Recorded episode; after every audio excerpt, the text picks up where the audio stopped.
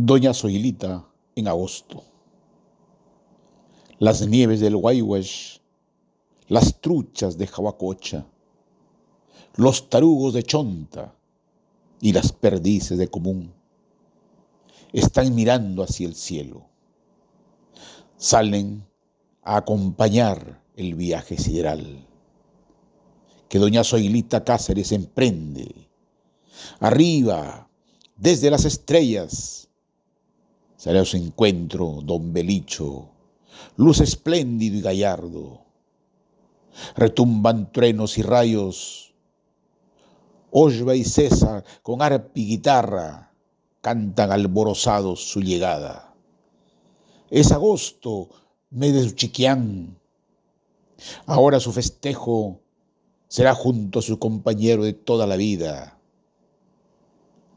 verde la esperanza, verde el Tarapacá, blanquita como la nieve del Yerupajá. Se oye fuerte en la mansión, mientras don Florentino retumba con aguas de Usgor. ¡Qué alegría en las cumbres! Tus amigos acompañamos tu viaje. Nos dejas ejemplo de vida.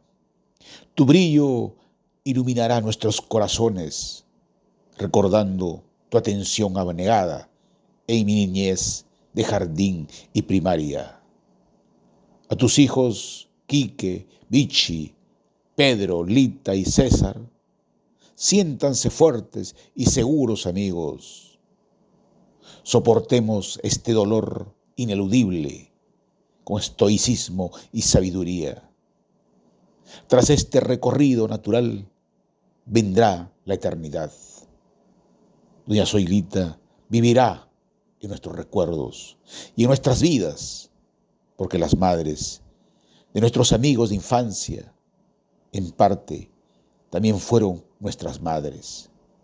Por eso, este dolor compartido es preludio de su presencia eterna. Hasta siempre, doña Zoilita descanse en paz. La pluma del viento